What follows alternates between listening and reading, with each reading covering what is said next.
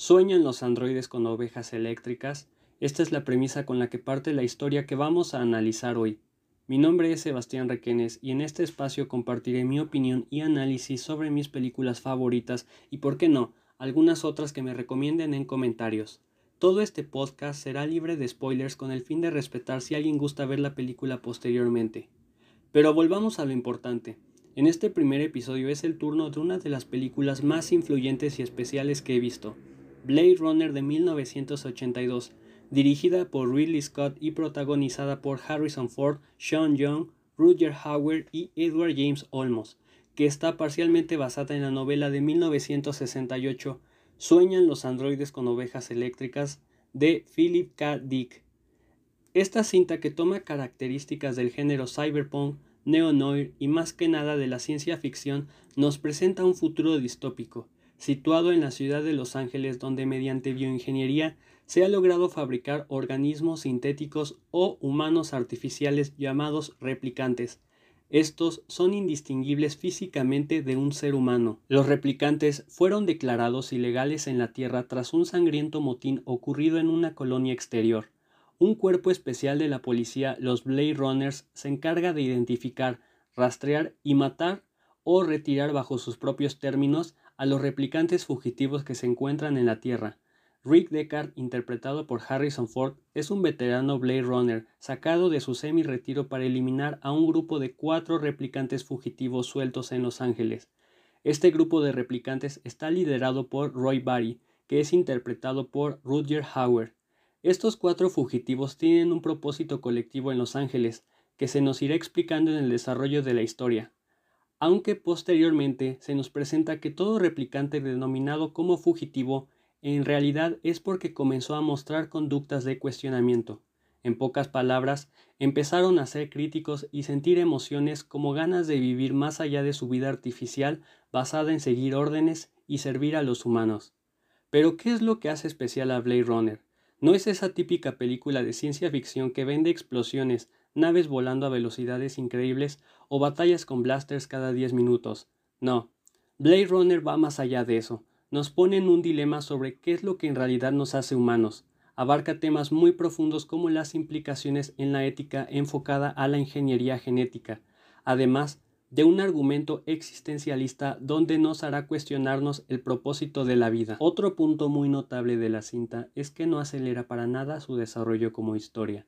El guion se toma su tiempo y respira por sí mismo. No es esa película que acelera su paso para ser más digerible ante el espectador y ser más comercial. Para nada. Ridley Scott deja que los personajes fluyan y encajen en la trama. Las conversaciones entre ellos, aunque largas, tienen un porqué. No son simples frases arrojadas al aire que buscan repercutir porque sí.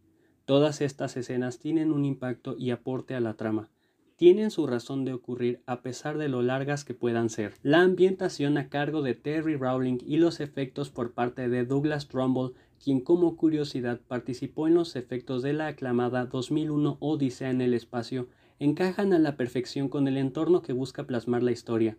Una ciudad de Los Ángeles hundida en la contaminación, la mezcla de razas y etnias en una multiculturalidad que nos plasma este futuro, todo esto que se desenvuelve en un medio rodeado de claros rasgos de una ciudad superada por las multinacionales y el deterioro ambiental que éstas suelen provocar. Las luces neón que predominan en el entorno y la iluminación tan poco colorida proporcionan una atmósfera de incertidumbre y misterio. Todo esto mientras nos sumergen en un profundo camino con ese dilema existencialista previamente mencionado, tomando conceptos de Nietzsche como el superhombre, nos deja ver el desarrollo de cada uno de los personajes emprendiendo su propio conflicto interno.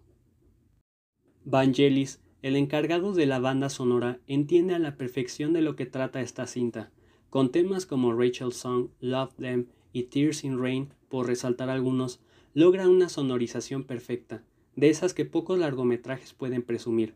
Cada una de las pistas compuestas para esta película encajan con el medio donde se desarrolla esta trama, un futuro distópico, oscuro y hundido en la contaminación por una industrialización descontrolada.